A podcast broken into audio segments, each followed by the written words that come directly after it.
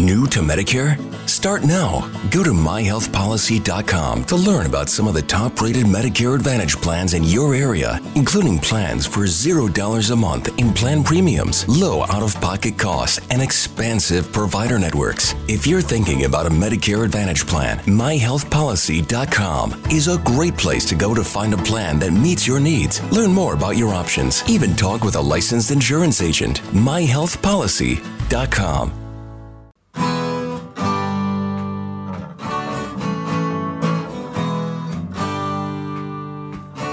Bem-vindo a mais um podcast do Senhor Tanquinho. Eu sou o Guilherme. E eu sou o Rony. E aqui a nossa missão é deixar você no controle do seu corpo. Fala Tanquinho e Tanquinha, esse podcast está sendo oferecido a você pela loja Tudo Low Carb. O que é a loja Tudo Low Carb? É basicamente um e-commerce onde todos os produtos que estão à venda são próprios para a sua dieta baixa em carboidratos. Então é muito legal, porque eles têm ótimos preços, todos os produtos são baixos em carboidratos e é lá que a gente encontra os nossos próprios ingredientes. Inclusive, eles quiseram dar um presente muito bacana para você é o seguinte: você vai na loja online, você vai encontrar todos os produtos que você quiser, entre oleaginosas do tipo castanha do Pará, amêndoas, nozes, queijos, chips de parmesão, adoçantes como elitritol e xilitol, lanchinhos práticos, macarrão com jaque, cacau em pó e todo tipo de alimento ou ingrediente que você quiser utilizar para incrementar sua dieta low carb, você vai encontrar lá. Então é fantástico e eu tenho uma dica quente para você agora. Quando você estiver indo pagar, você coloca o cupom SR Tanquinho no checkout e vai ganhar 10% off na sua primeira compra. Então são 10% de desconto sem fazer nada. É incrível e eu recomendo que você compre lá porque os preços são bons, os produtos são ótimos e eles também apoiam essa nossa iniciativa do podcast. Tendo dito tudo isso, hora do show. Olá, Tanquinho! Olá, Tanquinha! Bem-vindos a mais um episódio do nosso podcast. E hoje a gente conta com o Dr. João Galinaro aqui no podcast. Boa noite, João, tudo bem? Boa noite, tudo bem? E aí, como é que vocês estão? Opa, por aqui tudo bem também. Boa noite, Gui, boa noite, João, boa noite, boa tarde, bom dia para todo mundo que está nos ouvindo. E vamos começar então apresentando e falando um pouquinho sobre o Dr. João Galinaro, que é um médico bem especialista em sono. Então, João, o que, que você pode falar sobre você para se apresentar para o pessoal que está ouvindo a gente agora e ainda não te conhece. Bom, é, em primeiro lugar, eu queria agradecer muito aqui a participação no podcast de vocês, é, Rony e, Guilherme, agradecer às pessoas que estão que estão que estão ouvindo aqui o podcast. E, e falando um pouco sobre mim, eu sou eu sou psiquiatra, né? Fiz minha minha especialização em medicina do sono, então eu sou médico do sono. E, e, há muito, muito tempo essa questão do sono vem, vem me intrigando, né? desde a da minha formação como psiquiatra, depois como médico do sono. E, e, esse foi sempre o meu foco de trabalho, né? foi a medicina do sono.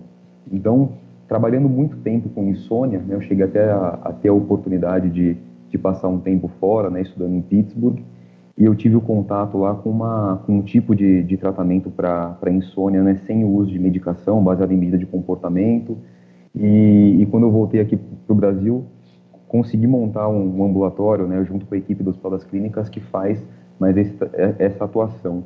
Então, hoje eu trabalho né, com medicina do sono, com psiquiatria e uh, faço esse trabalho principalmente, que é a minha, minha forma, né, que, eu, que eu vejo, é que é tratamento de insônia, basicamente sem uso de medicações, com mudanças de comportamento, que eu acho que é, é um dos pilares aqui que eu sempre falo muito nessa questão do, de melhorar a qualidade do sono tem uso de medicação.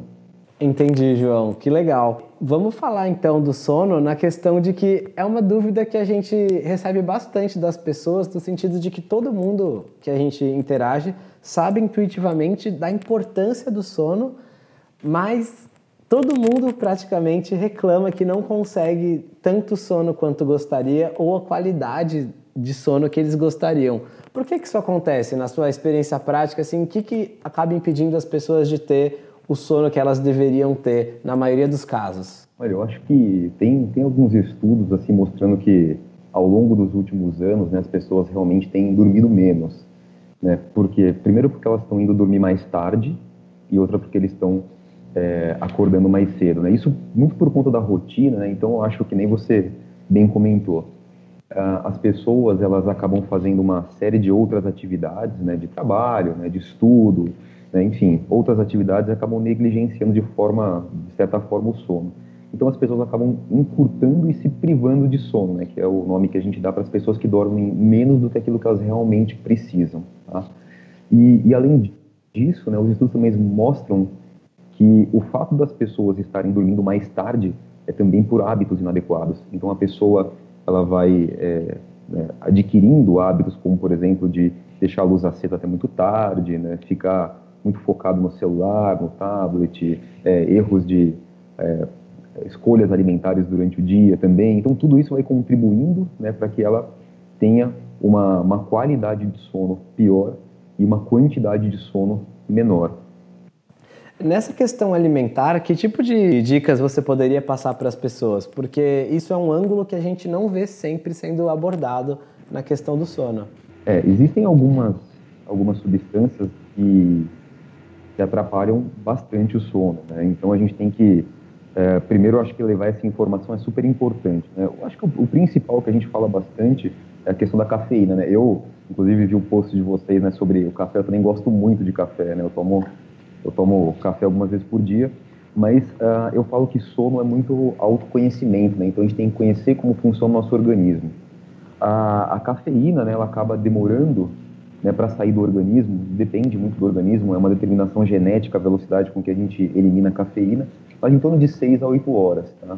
Então muitas vezes as pessoas fazem escolhas do tipo tomar um café no final da tarde, não sabe que aquela cafeína vai ficar circulando no nosso organismo por um tempo um pouco mais prolongado, né? Isso faz com que ela tenha uma dificuldade para pegar no sono e manter o sono. Então, é, é sempre uma questão é, de, de, escolha de, de hábitos alimentares. A questão do, do de, de, pegar no sono, é, também, se você faz uma refeição muito pesada no período noturno, ela pode atrapalhar o início do seu sono, ainda mais se você tiver dificuldade para digerir é, os alimentos, você está falando de refluxo, por exemplo, isso também é uma das causas de fragmentação do sono, né, que você acorda várias vezes, principalmente no início da noite.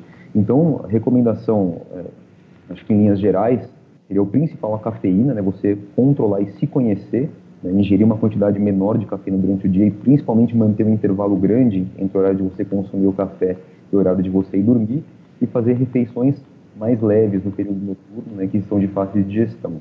Agora falando, contar uma experiência própria com relação ao sono, e aí, para ver que se, se, tem alguma coisa a ver mesmo. Então, é, eu percebia que numa época que eu estava fazendo uma restrição calórica um pouco maior, uh, ah, para tentar diminuir o percentual de gordura mesmo, eu geralmente tinha noites de sono piores. Do tipo, dormir durante umas 4, 5, 6 horas e aí acordar e não conseguir mais dormir, ou então de ficar duas horas acordado até conseguir dormir mais um pouco. E eu percebi que depois, quando agora, no atual momento, que eu não estou numa restrição calórica, pelo contrário, eu estou comendo até bastante calorias visando o ganho de massa muscular, me, meu sono melhorou bastante. Agora eu consigo dormir 8 a 9 horas todas as noites claro, até acordo, mas volto a dormir rápida, rapidamente depois. Não fico mais acordado no meio da noite e nem acordo e não durmo mais, como acontecia. Então, essa questão das calorias também está é, tá ligado à qualidade do sono?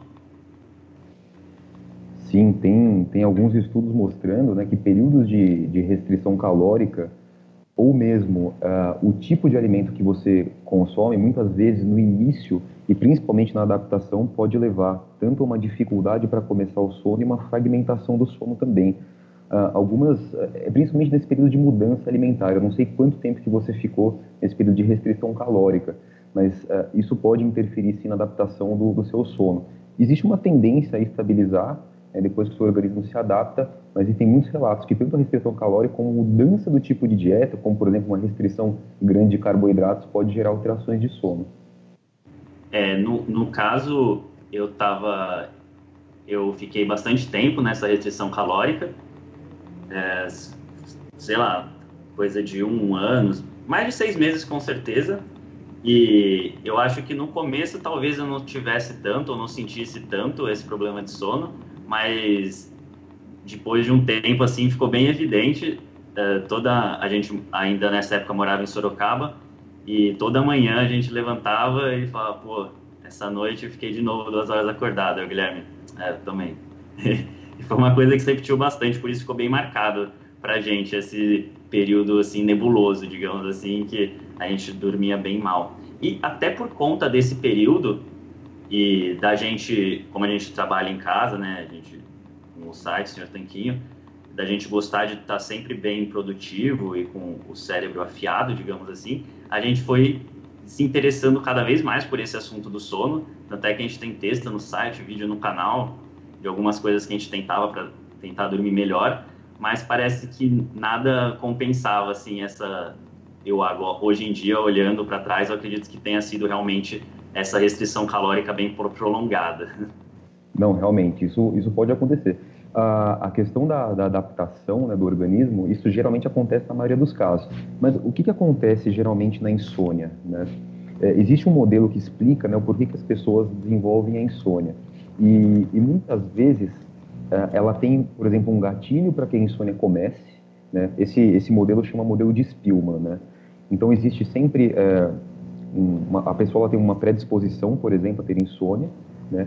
Uh, seguindo a predisposição, ela pode ter um fator desencadeador da insônia, quer dizer, é o fator que leva ela a ter insônia, pode ser um estresse, pode ser, por exemplo, uma mudança alimentar ou qualquer outro, outro tipo de, de fator que desencadeie. E muitas vezes os hábitos que ela adquire a partir daí é o que vai fazer com que a insônia se perpetue. É talvez, né, no caso que você está me relatando aqui, talvez a restrição calórica importante também né, tenha provocado um estresse inicial, né, que tenha por, por N motivos ter perpetuado essa insônia, né, e depois quando você voltou a se alimentar e você conseguiu se adaptar a melhores hábitos de sono, você conseguiu restabelecer o seu sono. O que eu falo é que é sempre assim, a gente passa por períodos em que a gente começa a dormir um pouco pior. Né? O importante é sempre a gente manter bons hábitos, tentar se readequar para que a insônia não, não, se torne crônica. Porque quando a gente começa a, a, colocar uma carga muito grande do tipo, não estou conseguindo dormir, eu não sei o que fazer, é, o sono não está vindo, começa a tentar métodos de compensar um sono mal dormido, é aí que a insônia ela começa a aparecer. Então, é talvez o fato de você também ter se preocupado em mudar os hábitos, tentar fazer algumas coisas para tentar melhorar, talvez não tenha feito a sua insônia piorar e se cronificar. Mas, de fato, pelo motivo da restrição calórica, pode ser um motivo pelo qual você manteve aí essa, essa insônia ao longo do tempo. E é interessante você mencionar essa questão da, da insônia, porque eu já ouvi dizer que tem diversos tipos de insônia, não é? Nesse caso, que acontecia com a gente naquela época e que acontece comigo até hoje em períodos de estresse, é, é de acordar no meio da noite e demorar muito para voltar a dormir. Do tipo, ficar umas duas horas acordado sem conseguir dormir. Mas tem pessoas que não conseguem dormir logo no começo da noite. Como que são esses tipos de insônia? E por que, que eles afetam as pessoas de maneira tão distinta? É, é, existem vários tipos né, de insônia realmente. Uh, existe o tipo de insônia que a gente chama de insônia inicial, que é aquela insônia de início de noite, aquela pessoa dificuldade para pegar no sono. O outro tipo é o tipo da insônia de manutenção, insônia de meio de noite, que a pessoa tem dificuldade para manter o sono, né? ela acorda no meio da noite, que é o, o tipo que você relatou, e que tem dificuldade para voltar a dormir. Existe a insônia é, terminal, que é aquela insônia em que a pessoa ela, ela começa a dormir, ela consegue manter um sono, mas ela acorda duas horas antes daquilo que ela gostaria, mesmo tendo oportunidade para dormir mal. Então, se a gente for separar esses tipos de insônia, o mais comum deles é a insônia de manutenção, que é o de meio de noite, que você relatou. Acorda no meio da noite e demora umas duas horas para começar, para voltar ao sono. Esse é o tipo mais comum. A, a insônia inicial, ela tem muito a ver com, com os quadros de estresse, de ansiedade, também porque a pessoa muitas vezes não consegue relaxar para pegar no sono. a insônia terminal, que é aquela de final de noite, ela tem muito a ver com os quadros de depressão. Então, se a gente for separar nos tipos de insônia, esse padrão terminal, a pessoa sempre tem que observar se ela tem também sintomas de humor, né? Se ela tem tristeza a maior parte do tempo, né? desânimo, né? falta de energia, que esse tipo de insônia terminal tem muito a ver com a depressão. Mas ah, esses três tipos, eles, é, é, principalmente a insônia inicial e a de manutenção, né? elas têm relação com o estresse, como você colocou, tem a ver com, com hábitos de sono, muitas vezes, é, tem a ver com, com a, o ambiente que você dorme, tem a ver com uma série de, de elementos. Então, uh, elas são muito comuns e às vezes estão até associadas, né? Então é muito comum a pessoa às vezes não conseguir pegar no sono e aí pega e acorda durante a noite também. Então é, não é que uma pessoa ela tem que ter um padrão só de insônia, às vezes ela tem mais de um tipo. Caramba, fascinante. E essa questão do ambiente, especialmente da insônia inicial, é uma coisa que a gente já sabe da importância de ter uma boa higiene do sono. Você podia falar um pouquinho sobre isso para quem não está familiarizado com esse conceito? Então, eu, eu costumo falar que o ambiente do sono é o principal local onde a gente tem que abordar quando a gente começa a fazer um tratamento é, para insônia sem uso de medicação. Porque assim, a gente tem que começar é, das coisas que são mais fáceis de mudar e aí subindo a complexidade das técnicas que a gente usa para tratamento de insônia, né? Então assim, o ambiente de sono é, tem, tem alguns elementos importantes, né? Primeiro, é, você tem um ambiente completamente escuro. Né? A gente sabe que é, a luz ela interfere na produção da melatonina, né, que é um hormônio relacionado ao sono. Então, você manter um ambiente completamente escuro é super importante e é fundamental para uma boa qualidade de sono. Eu até falo para os pacientes fazerem um exercício, assim, entrou no seu ambiente né, e, e, fechou e abriu os olhos, né, quando você está indo dormir, ou se você enxergar alguma coisa, se tiver muito LED, ou se você conseguir enxergar os seus móveis, por exemplo, quer dizer, seu ambiente não está completamente escuro, alguma coisa está acontecendo. Então você tem que sempre tentar, no máximo, deixar o seu ambiente escuro, tá? Algumas vezes, se você não conseguir, aquelas máscaras, né, que servem para dormir também ajudam bastante. Uh, o ambiente ele tem que também ser livre de ruídos, né? Então, para quem tem ruído que vem da rua, né, muitas vezes é, a janela, manter a janela fechada, por exemplo, pode ajudar bastante. Agora, quando o ruído vem de dentro, que é muito comum também, é, por exemplo, quando o parceiro ou a parceira roncam, a gente não tem muita escolha, né? Ou pede um parceiro né, ou para a parceira se tratar, ou então aqueles protetores auriculares também podem ajudar bastante a reduzir o nível de ruído. Como eu falei que sono é autoconhecimento, né? Então, às vezes, esse protetor auricular ele atrapalha, algumas pessoas não se adaptam, mas para algumas pessoas funciona muito bem. Isso vai fazer com que reduza o nível de ruído. Aqui, né, nesses últimos tempos, né, tem feito muito calor também. Então, o terceiro elemento seria a temperatura, né, que a gente pode tentar minimizar. Uh, temperaturas em torno de 18, 19 graus, né, temperaturas mais baixas costumam uh, ser mais favoráveis ao sono. Então, a gente sente aqui hoje com o calor que está fazendo que fica mais difícil de dormir. E os outros elementos também são você ter um colchão adequado, né, um, um travesseiro adequado para você e sempre usar roupas mais confortáveis. Então isso ajuda muito. Então você olhar para o seu ambiente sono e tentar fazer essas modificações, eu falo que são os elementos de piso, né, aqueles essenciais, que muitas vezes você mudando, você consegue melhorar o seu sono. Mas se você não fizer, a chance do seu sono não ficar bom é muito grande.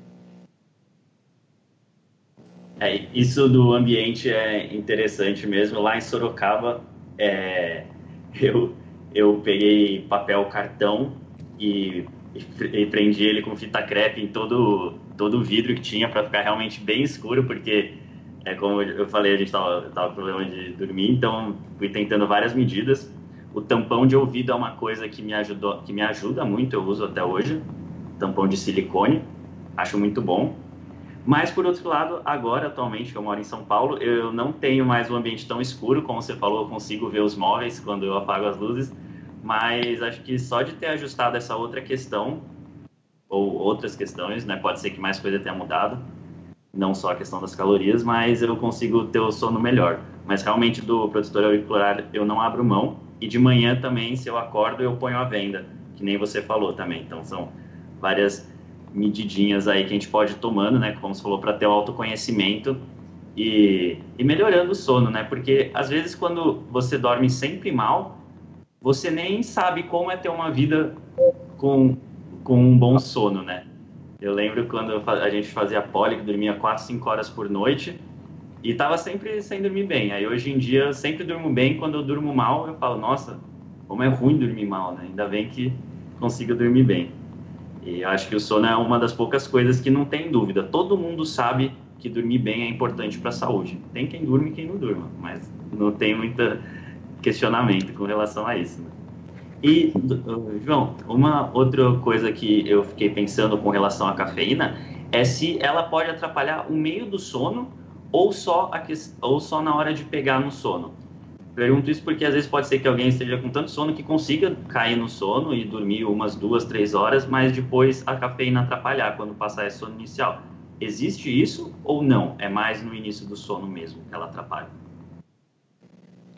Geralmente a cafeína ela atrapalha mais o início do sono, tá? Mas é, de fato, é, para a pessoa, é, é, que isso depende muito do, da hora que você toma o café também. É, mas que geralmente as pessoas relatam é uma dificuldade mais para iniciar o sono, mas pela cafeína, né, ela durar muito tempo no organismo, muitas vezes ela pode fragmentar o sono porque a gente passa por fases de sono. Né? Então, às vezes a cafeína ainda presente ali, mesmo depois de você conseguindo né, pegar no sono, como você falou, pela pessoa ter uma pressão de sono maior, ela acaba acordando no meio da noite também porque ela passa por fases de sono mais profundas e fases mais leves. Então, geralmente, a cafeína atrapalha o início do sono, tá? Mas para pessoas que têm é, a insônia de manutenção, eu comentei anteriormente, eu costumo também fazer uma, uma restrição de, ca de cafeína até certos horários. Que legal, é muito interessante isso. É, eu acho que uma coisa que você mencionou que eu achei fundamental é essa questão de experimentar. Essa questão do café, eu fui experimentando em termos de horários e hoje em dia, por exemplo, depois de umas 3, 4 da tarde, eu nunca tomo café. Mas eu posso tomar quanto café for de manhã que não atrapalha o meu sono de noite. E uma, um outro fator que também já investiguei e que eu, em termos de ambiente também, é a questão da luz azul, que tem cada vez mais gente falando. Isso é verdade mesmo que atrapalha na produção de melatonina? Aqueles óculos eh, de lente laranja funcionam? Qual que é a verdade por trás dessa história da luz azul? Então essa questão da luz azul, ela é muito muito importante, né? E realmente isso não é mito, não, isso é verdade. Né? A, a luz azul é uma, uma frequência, é uma faixa um tipo de luz que realmente interfere mais a produção de melatonina. Então, a melatonina ela é, é inibida na presença de luz. Então, quando a gente acorda e se expõe à luz solar, principalmente, né, a melatonina ela é inibida e quando vai chegando o período da noite, ela começa a ser produzida. Então, esses dispositivos eletrônicos, celular, tablet, é, computador, são aparelhos que eles produzem um excesso de, de luz azul e por isso eles inibem a produção de melatonina. Tá? Existem muitos recursos que a gente pode usar para tentar minimizar. Eu sei que a gente tem que se adaptar de alguma forma, né? E, o, e, a orientação seria realmente evitar o uso de dispositivos eletrônicos no período da noite. Mas quando não dá, o óculos laranja ele é uma forma de você controlar um pouco a emissão, é, é, controlar a, recepção né, dessa luz azul para impedir que a sua melatonina seja prejudicada. Existem até alguns dispositivos de celulares, né, de, de, computadores, que eles fazem com que a sua tela fique um pouco mais é, amarelada, mais avermelhada, e que são dispositivos também que podem ser úteis para aquelas pessoas que realmente não têm como, né? Tem pessoa que trabalha né, com um dispositivo eletrônico, fica até a noite, e é uma forma de minimizar. Então, o óculos eu acho uma boa, né? E esses dispositivos, esses filtros de tela que diminuem a intensidade da luz azul também podem ajudar. Lógico, no mundo ideal seria que a gente evitasse, mas eu sei que hoje em dia é muito difícil, né? a gente fica conectado o tempo inteiro, mas esses são alguns elementos que podem, podem ajudar. Ah, bacana. E para quem está ouvindo a gente, a gente vai deixar no post lá no site o nome direitinho e o link para baixar esses é, aplicativos e programas que colocam o, o filtro na tela do computador. A gente pessoalmente usa o Flux, ou eu usava esse no computador, agora acho que já vem nativamente no sistema operacional do computador, dos celulares também muitos. No celular também. É, eles vão foram se adaptando aí para essa demanda, que todo mundo começou a baixar esses programinhas, mas para quem tem algum modelo mais antigo, a gente vai deixar o nome dos programas que a gente usava. E falando em melatonina, João, uh, o que você tem a dizer sobre a, o suplemento, né, é chamado de suplemento, não sei mas sobre o suplemento de melatonina. É uma coisa que talvez seja interessante citar é se ele realmente funciona, ou melhor, quando ele pode funcionar e qual seria, quais seriam mais ou menos as dosagens, ou se é melhor as pessoas não se arriscarem com esse tipo de melatonina exógena. Olha, a, a melatonina, né, como a gente sabe, ela é, ela é, produzida pelo nosso organismo, né? Então, a maior parte das pessoas né, que, que que realmente fazem uso de melatonina, né, pelo que eu vejo, são pessoas que têm maus hábitos de sono. Então, assim, o primeiro passo que eu pergunto para as pessoas é: será que eles estão fazendo o que tem que ser feito para poder utilizar a própria melatonina? Essa é a principal pergunta, né? Será que você está tendo bons hábitos de sono? Será que sua luz está controlada o suficiente para você usar a sua própria melatonina? Então, essa é a primeira questão. É, é, em medicina do sono, a gente tem algumas indicações formais da melatonina. Tá? Por exemplo, é, existe um distúrbio do sono que chama atraso de fase de sono. O que, que seria isso? Né? Seria mais ou menos quando o nosso sono é empurrado para frente. Por exemplo, aquela pessoa que ela produz a melatonina mais tarde, né? a melatonina dela mesma, então ela vai dormir, por exemplo, 5 horas da manhã e ela só consegue acordar no meio da tarde, quer dizer, o sono é empurrado para frente. Então, é, distúrbios do ritmo circadiano, entre eles, esse eu comentei, atraso de fase de sono, é uma indicação formal da melatonina. Tá? Alguns casos de pacientes idosos também, onde a melatonina ela vai é, diminuindo, né, quer dizer, pacientes que têm um pouco mais de idade, eles vão diminuindo a produção de melatonina, então a gente acaba repondo também melatonina nesses casos. Né, casos de jet lag também, que é um outro tipo de distúrbio do sono que faz parte também dos distúrbios de ritmo circadiano, também é uma indicação formal. E a, a última indicação formal seria para as parassonias, né, que são é, distúrbios de comportamento que acontecem relacionados ao sono. Então, eu citei alguns exemplos aqui, mas só para mostrar que assim, a insônia né, ela não entra como uma opção uh, para o uso de melatonina. É meio curioso eu falar que uh, o hormônio do sono não é indicado para tratamento de insônia. Então, uh, eu citei algumas indicações aqui do uso de melatonina, né, que são indicações formais em medicina do sono. Então, a gente não usa né, a, a melatonina para tratar insônia. A gente usa mudanças de hábito, né, mudanças de comportamento, né, desconstrução de, de crenças e técnicas específicas para que a pessoa consiga melhorar o sono, e a melatonina acaba não entrando como uma, uma opção. A gente sempre opta por tentar usar a sua melatonina que você mesmo produz de uma forma adequada para conseguir melhorar o sono. E essa questão que você perguntou das doses, né, é uma questão que entra meio numa zona cinzenta, assim, porque os, não tem muitos estudos que, que falam ah, é, qual dose utilizar, né? É, a gente sabe que para essas indicações formais que eu citei, existem estudos mostrando qual é a dose indicada.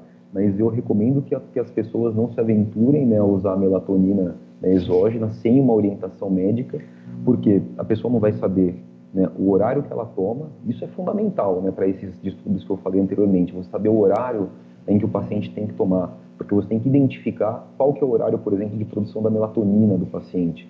Então, que acontece mais ou menos duas horas a três horas antes do horário dela sentir sono. Então, é, a pessoa não sabe o horário que ela toma, não sabe a dose que ela toma e não sabe qual é a indicação. Então, eu oriento que, que não faça realmente uma, um uso de melatonina exógena sem uma orientação médica.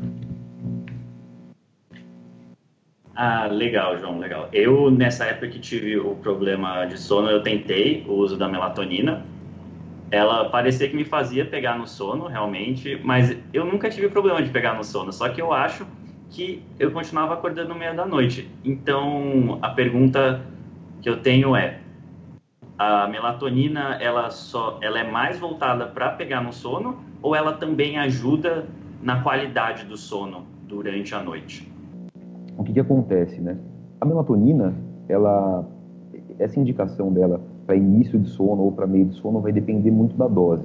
Ela tem um tempo de ação muito curto, a melatonina, ela não dura muito tempo no organismo. Então, uh, se você quiser ter um efeito para induzir o sono, você tem que usar doses mais altas, mas isso vai depender muito do organismo né, e da pessoa que está utilizando. As doses mais baixas de melatonina, geralmente, ela tem uma função de puxar o sono para frente ou empurrar o sono para o meio da noite. Então, a gente mexe um pouco nessa questão ah, do horário de dormir, do horário de sono. Então, isso, isso depende muito, né? Falar em dose é um pouco complicado, né? Porque depende muito do paciente, como eu falei, depende muito da indicação, mas é, em linhas gerais, é, quando você usa uma dose mais alta de melatonina, ela acaba tendo um efeito mais sedativo. Mas, de novo, não é indicação formal da, da melatonina usar para tratamento de insônia, né? Por isso que é um problema ele pode até piorar, muitas vezes ele piora a insônia, a pessoa ela, acaba não pegando no sono do jeito que ela queria, fica mais ansiosa, muitas vezes dá um efeito residual pela manhã, a pessoa se sente sonolenta, então o uso da melatonina fora das formalidades dela é um pouco complicado, tem que ser realmente utilizada de uma forma mais, mais correta. Ah, achei, é, acho bom eu pontuar aqui que eu também não quero incentivar ninguém a usar melatonina, pelo contrário, eu usei e na época, como eu falei, ela não resolveu muito meus problemas com sono e hoje em dia que eu durmo bem, eu não uso a melatonina. Então, porque é justamente isso que você falou. Eu arrumei outras questões que ajudaram no sono e aí sem precisar mais tomar nenhum tipo de suplemento. Que acho que também ninguém quer ficar dependente de uma substância para sempre, né? Também tem esse ponto. Não é legal você ficar dependente disso para dormir bem. Então, nesse âmbito de suplementos, uma coisa que a gente vê bastante pessoas experimentando, e muitos biohackers também, é o uso de magnésio, né, na forma de cloreto ou algum outro composto de magnésio antes de dormir, porque supostamente atuaria como relaxante também. Isso é suportado pela evidência? Como que funciona o uso do magnésio? Olha, é, existem muitas, muitas substâncias né, que favorecem o sono e que a gente sabe que tem um efeito sedativo, mas que não são suportados por evidência científica, né, por estudos. Então, hoje, o que, que a gente tem né, de, de evidência que funciona realmente para o tratamento da insônia? Né? Mudança de hábito, mudança de comportamento e algumas medicações. Tá? Quando a gente vai olhar para outros tipos de substância, é de fato, né, o magnésio é um dos uma das substâncias que acaba favorecendo o, o sono, como outras substâncias também presentes em suplementos.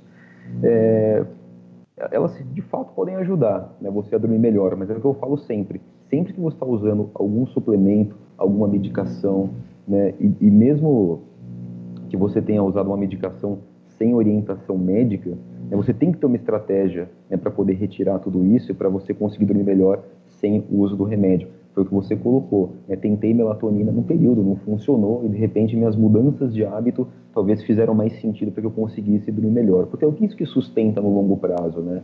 É a mesma coisa da questão da alimentação, né? Você é, fazer uma reeducação da alimentar, quando você tem um objetivo específico, seja ganho de massa muscular, seja perda de peso, é, você tem que se reestruturar de uma forma a você adotar boas práticas. E o sono é a mesma coisa. Né? Às vezes, né, é, um, um, elemento, por exemplo, o magnésio, algum suplemento para te ajudar a dormir, em um certo momento pode fazer sentido, mas não vai fazer sentido se você não tiver uma reeducação do sono, que é o que realmente tem de evidência, porque senão a gente fica realmente refém né, sempre de alguma substância, né, alguma coisa que, que provoca um efeito relaxante, que consiga fazer você dormir melhor. Quando de fato os hábitos eles, eles, eles conseguem resolver grande parte dos casos de insônia. Excelente. É claro que a gente fez várias perguntas a respeito de suplementos, de magnésio, melatonina, é, óculos laranja, um monte de coisa assim mirabolante para que são as soluções que as pessoas sempre procuram. Mas eu vou falar aqui também da minha experiência pessoal agora de uma coisa que realmente fez a diferença para mim, demorou muito para implementar, mas que tem a ver com mudança de hábitos justamente, que é eu coloco um alarme no meu celular e quando toca esse alarme eu desligo o computador, eu paro o que eu estou fazendo e começo a me preparar para ir dormir. E quando possível eu acordo de manhã sem alarme. Então eu tenho um despertador para ir dormir e não mais para acordar. Isso melhorou a qualidade do meu sono sobremaneira. Só que é uma coisa muito mais difícil, né, em termos de exigir uma certa disciplina para se acostumar com a nova rotina, do que só comprar um suplemento. E muitas vezes as pessoas querem a pílula mágica e não a solução mais chata aí de reeducação, como você mencionou. Exatamente. É, esse, é, esse hábito aí que você criou, né, de colocar um alarme no período da noite, eu acho sensacional, assim, ajuda muito. Né? Um, um dos principais elementos que eu, que eu falo para as pessoas né, que se eu pudesse escolher um para ajudar a dormir, seria o estabelecimento da rotina e principalmente do horário de acordar. Tá? Porque quando você coloca um horário de acordar fixo, né, naturalmente o seu organismo vai começar a se sentir sono né, num certo horário.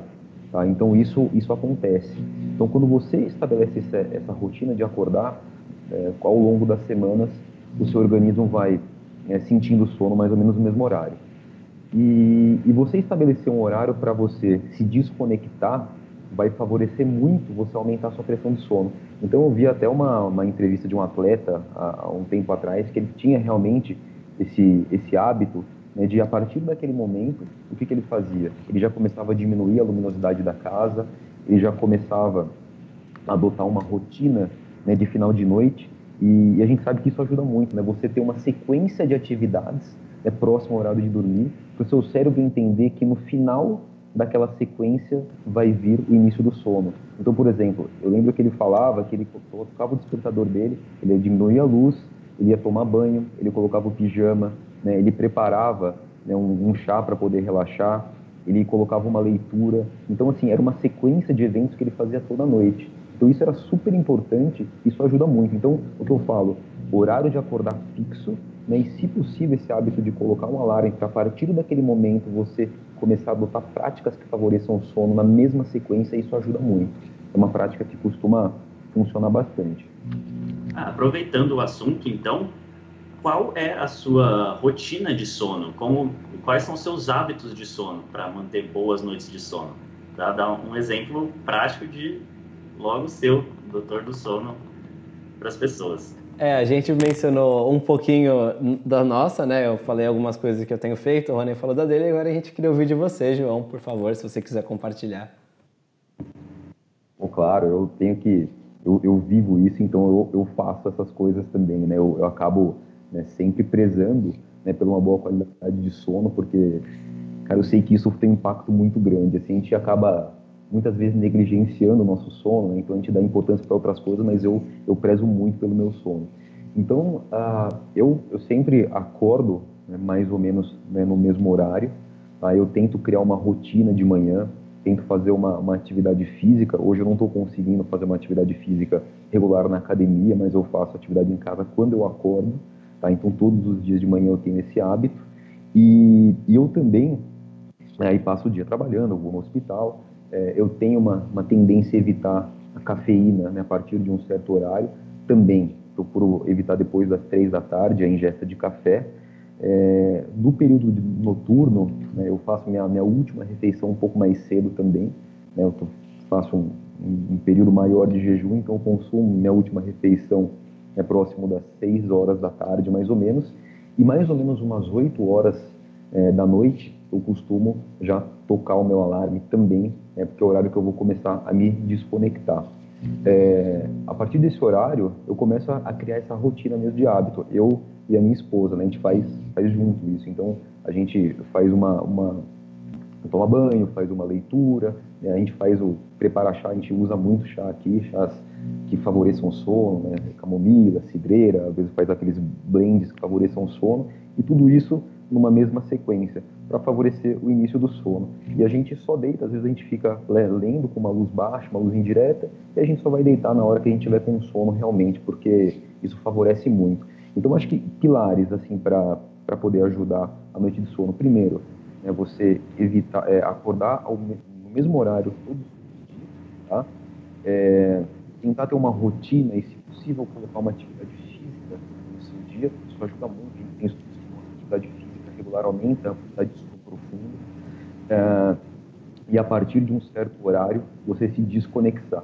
Desconectar né, do, realmente, daquilo que pode te estressar criar uma rotina, um ritual de sono noturno. E sempre prestando atenção né, na quantidade de horas né, para você também poder se organizar. Então, a maioria das pessoas precisa entre 7 e 9 horas de sono. Tá? Então, eu costumo tentar manter uma média aí entre mais ou menos 7 horas e meia, que é o que eu preciso, Tá? Então eu, eu faço né, o meu alarme próximo da hora que eu preciso, né, para poder iniciar o meu ritual e dormir a quantidade de horas que eu preciso. Ah, muito legal, João. É, acho que é, são ótimas medidas também, que eu também adoto várias delas. Ainda não adotei o alarme da hora de dormir. É, e você falou de chá, você acha que os chás, esses chás naturais mesmo, à base de folhas e ervas, é, realmente ajudam ou é mais pela questão do ritual mesmo? Olha, pela, é, pelas duas coisas, né? Então, existe tanto a questão do ritual mesmo, né, que nem eu comentei aqui anteriormente, o ritual do sono, que envolve toda a preparação do chá, né? Então, você prepara, você esquenta a água, você separa as folhas, você espera. Então, toda aquela rotina né, faz o cérebro começar a entender que alguma coisa está acontecendo naquele momento e que você entrou naquela sequência de atividades em que a via final vai ser o início do sono. Então ele ajuda muito. Mas os chás que têm uma propriedade mais relaxante, geralmente os chás mais claros, né, eu tomo muita é, cidreira é, à noite, eles têm a propriedade relaxante também de baixar a ansiedade, então eles favorecem muito. Depende muito quem gosta de chá, eu acho que é uma, uma opção interessante para colocar nesse ritual do sono noturno. Tá? Tem que evitar sempre os chás, porque chá também tem, alguns chás tem um pouco de cafeína também, para pessoas que são sensíveis à cafeína, isso pode fazer diferença, tá? Mas geralmente esses chás mais claros, com propriedades mais relaxantes, eles costumam ajudar bastante. Não só pela, pelo ritual, mas pela própria propriedade dele. Bacana, João, bom saber. E também é sempre, é bom lembrar isso daí, que alguns têm cafeína, né? Então é bom não tomar um chá verde, um chá preto logo antes de dormir, que aí você vai acabar prejudicando o sono no final das contas. Falando em coisas que prejudicam o sono, uh, João, a gente queria perguntar para você a respeito da interação do álcool com o sono, se ele atrapalha ou se não muda nada, ou se é bom não beber logo antes de dormir. Você tem qual a sua opinião sobre isso? Olha, você sabe que tem é, é, existem alguns estudos mostrando que o álcool é uma das substâncias mais consumidas como indutor do sono. Tá? Então, esse é, um, é um, até um problema de saúde pública mesmo, que muitas vezes, ao invés de procurar né, uma ajuda para saber o que, que, tem que ser feito, a pessoa acaba tentando resolver né, isso de uma forma que ela consiga. Eu já vi muitos pacientes realmente fazendo uso do álcool com efeito de de sedativo, né, hipnótico, que é para fazer dar o sono. É, o que, que os estudos mostram? Né? É, vai, depender, vai depender muito da quantidade de álcool ingerida, do tipo de bebida, né, da, da, da, massa corpórea do indivíduo, mas em linhas gerais, o álcool ele acaba induzindo um sono, né, ele provoca um sono, então ele diminui o tempo que você demora para dormir, porém ele acaba com a sua estrutura de sono. Então o que, que acontece? as suas fases de sono, eles não, elas não ficam de uma forma adequada. Ele diminui a quantidade de sono REM, ele atrapalha o seu sono profundo. Então, o, o, álcool, ele desestrutura o seu sono. Por mais que ele faça você dormir mais rápido, a, a, a sua estrutura de sono necessária para você produzir hormônios, para você se restaurar, ela fica totalmente prejudicada. Além disso, né, você tem outros problemas relacionados ao álcool ele aumenta a sudorese noturna, por exemplo. Né? A própria metabolização dele vai fazer com que você fique com sono mais fragmentado, que você acorde várias vezes durante a noite a partir da, metade, da segunda metade. É, e, e, também existe um, uma outra questão que é, que é relacionada à apneia do sono. Né? É, algumas pessoas que roncam, né, elas têm um problema chamado apneia do sono. O que, que seria isso? Né? Essa pessoa ela acaba tendo problemas respiratórios e parando de respirar durante a noite. E o álcool, ele faz com que a musculatura da região da garganta fique mais favorável à apneia e essa pessoa pode ter mais problemas respiratórios. É por isso que as pessoas roncam mais quando elas fazem uso de álcool. Então você vendo que assim, é, por mais que o álcool ele ajude a começar o sono, ele acaba com o seu sono de fato, né? Então, estrutura bagunçada, aumenta a chance de apneia, provoca mais despertares, suor noturno, né, além da desidratação, né, que você pode acordar com boca seca. Então, o álcool, ele, ele detona o sono, essa é a, realidade. Então, se você, eu falo para as pessoas, se você está com problema de dormir, não tente resolver é, sozinho isso, e muito menos com o uso do álcool, né, porque você pode, além disso, desenvolver um problema de dependência, né, de dependência química. Ah, sim, com certeza. É assim, particularmente, eu percebo que quando eu bebo próximo à hora de dormir, Assim, claro, se for meia taça de vinho, eu acho que não muda muita coisa, mas se eu bebo, por exemplo, meia garrafa de vinho ou uma garrafa de vinho, aí eu já percebo que o meu sono é, é justamente o que você falou. Para dormir não tem tanto problema, mas aí é, acontece aquilo de acordar logo depois de quatro ou cinco horas e ter muita dificuldade de voltar para a dormir, se é que consegue. E aí eu já me disseram que eu ronco quando eu bebo. E, e, ou seja, é isso que você falou, prejudica totalmente a noite de sono. Então, não, é, não dá para conciliar beber com dormir bem, de fato. Não, realmente é péssimo. Assim, o que eu fico é, realmente assustado é que tem, eu já eu vi muito paciente já né, fazendo uso de álcool como indutor do sono. Isso é, é péssimo, assim, é, é, é muito ruim Além disso, associado à questão da, da, dependência de álcool, né? Então, você tem um problema de insônia, esse problema muitas vezes é crônico, e a pessoa começa a usar álcool todos os dias para resolver esse problema. É, é realmente é preocupante. Acho que um último assunto que a gente gostaria de abordar ou, é a questão do triptofano. Se a ingestão de é, carboidratos de alto índice glicêmico realmente podem ajudar a melhorar o início do sono? Uh, esses uh, alimentos que contêm, né, são ricos em, em, precursores aí mesmo da, da melatonina, né, que são ricos em triptofano, eles ajudam na qualidade do sono, tá? Então, é, para pessoas que têm dificuldade para dormir, né, acompanhamento, né, fazer uma, uma refeição mais rica nesses, nesses, nesses alimentos pode ajudar o início do sono, tá? Mas é, é o que eu sempre falo, né, quando você usa recursos para melhorar o seu sono, né, do tipo da, da, alimentação, tem que sempre né, prestar muito bem atenção naquilo que você está utilizando e ter certeza que ele vai ajudar o seu sono mas eles, eles realmente ajudam bastante. Excelente, João. Acho que a gente cobriu bastante coisa aqui. E você pode compartilhar com a gente também alguns outros hábitos saudáveis do seu dia a dia, além do sono? Olha, hábitos eu, te, eu tento né, colocar em prática, né, além dos hábitos de sono, hábitos é, saudáveis que vão. Eu me preocupo muito com a questão da, da prevenção. Né? Então, eu sei que saúde tem muito a ver com, com hábitos saudáveis. Então, eu faço né, atividade física em casa, como eu disse para vocês, eu tento manter uma rotina. Eu praticava atividade física, eu fazia muito exercício, eu treinava jiu-jitsu, só que eu acabei machucando o ombro um tempo atrás e aí eu acabei é, deixando de fazer academia. É, mas eu faço aqui em casa né, atividade física regular. Né, eu tento né, controlar também a minha alimentação, então eu, eu sigo mais ou menos uma, uma restrição é, de carboidratos, eu tento fazer um, um jejum, né? eu tento me alimentar numa janela aí, né, de alimentação mais ou menos do meio-dia né, até umas, umas seis, sete horas mais ou menos. Né? Tento não fazer o uso de bebidas alcoólicas e o resto dos alimentos que eu evito, frituras, né? tento fazer de uma forma aí com que eu consiga né, ter melhores hábitos alimentares. Antigamente eu seguia né, uma dietas assim é, é, muito rígidas, né, fazia uma forma de é, uma forma de, de, reeducação alimentar, mas hoje eu tento seguir mais ou menos um pouco mais flexível em relação a isso. Né? E aí eu tento eu, eu tenho alguns momentos ali que eu saio da minha dieta, mas eu tenho tento manter na maior parte das vezes ali é, esses hábitos.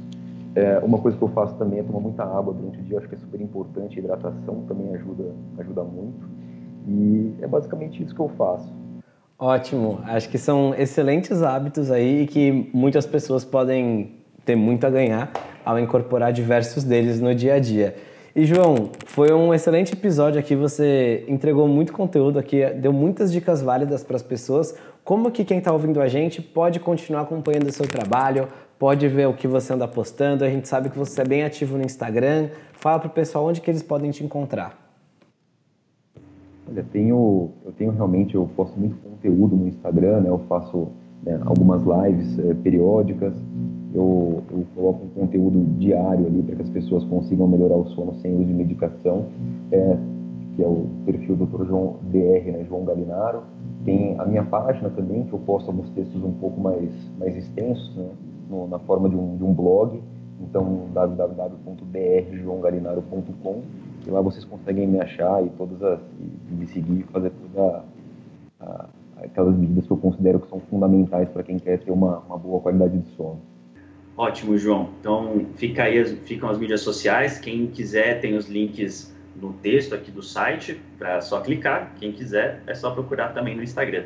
E para antes de finalizar, a gente gostaria que você deixasse alguma mensagem para os nossos ouvintes. Pode ser qualquer coisa, pode ser relacionado ao sono ou a qualquer outra coisa que você achar interessante falar nesse momento. Olha, uma mensagem que eu gostaria de dar realmente é, é relacionada à questão do sono. Eu sempre falo né, que a gente sabe que os pilares para uma boa saúde, para a gente conseguir prevenir doenças crônicas, em melhorar a qualidade de vida é baseado numa alimentação adequada, né, um sono de qualidade e atividade física regular. Então, é, não negligenciem nenhum desses três elementos, porque com certeza você só tem a ganhar com isso. Então, prestem atenção no sono de vocês, né, qualidade e quantidade de sono que vocês têm dormido, que com certeza vocês conseguem ter ganhos muito maiores. Excelente, são realmente três pilares importantíssimos e hoje a gente falou muito de um dos pilares que é um dos mais negligenciados no nosso estilo de vida moderno. João, queria agradecer você por ter participado aqui, por ter mostrado e compartilhado um pouco do seu enorme conhecimento sobre essa área. Eu gostei muito desse episódio e tenho certeza que quem ouviu a gente também até aqui também gostou muito. Então, muito obrigado pela sua participação. Eu queria agradecer vocês demais por ter participado desse episódio aqui. Acompanho vocês há muito tempo né? E tanto o Rony como o Guilherme são pessoas fantásticas e eu só tenho a agradecer por ter contribuído de alguma forma aí com, com vocês. O que vocês precisarem de mim, seja para podcast, alguma coisa relacionada a assunto, vocês podem contar comigo sempre.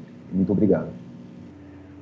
Muito obrigado, João. A gente agradece de novo a você e também muito obrigado a quem ouviu a gente até aqui. Muito obrigado por sua audiência. E se você gostou desse episódio, então você pode ir lá seguir o, o, João nas mídias sociais e também pode deixar a sua avaliação 5 estrelas no iTunes e seguir a gente, assinar o nosso podcast no seu player favorito.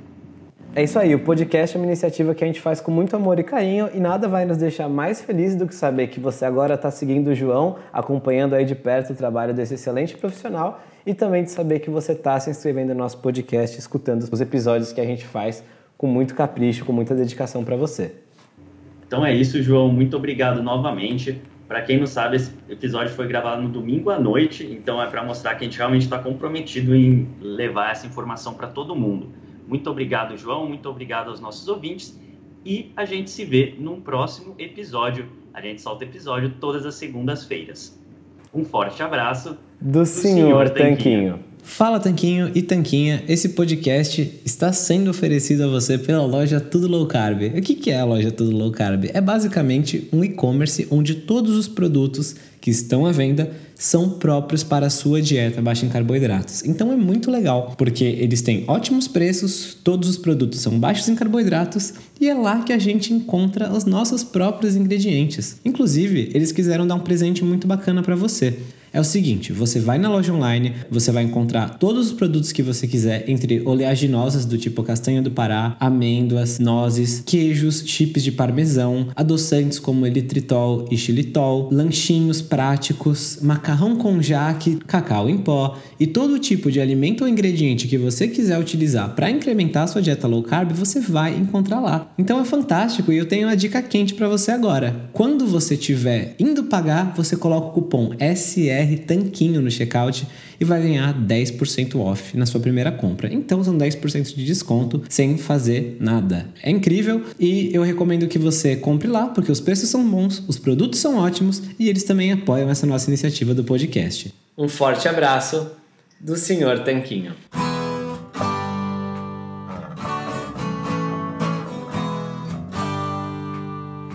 Você acabou de ouvir mais um episódio do podcast do Senhor Tanquinho. Não deixe de se inscrever para não perder nenhum episódio com os maiores especialistas para a sua saúde. Total Wine and More announces points with a purpose. Now through September 13th, collect five times points on wines and spirits. Points earned equals a matching donation to local charities, up to $2 million in total. Shop with us today or visit TotalWine.com. Terms and conditions apply. I'm enrolling in Medicare soon, and it had me a little confused. Then I found myhealthpolicy.com. With myhealthpolicy.com, I could go online and compare Medicare Advantage plans from some top rated national insurers, including $0 monthly premium plans.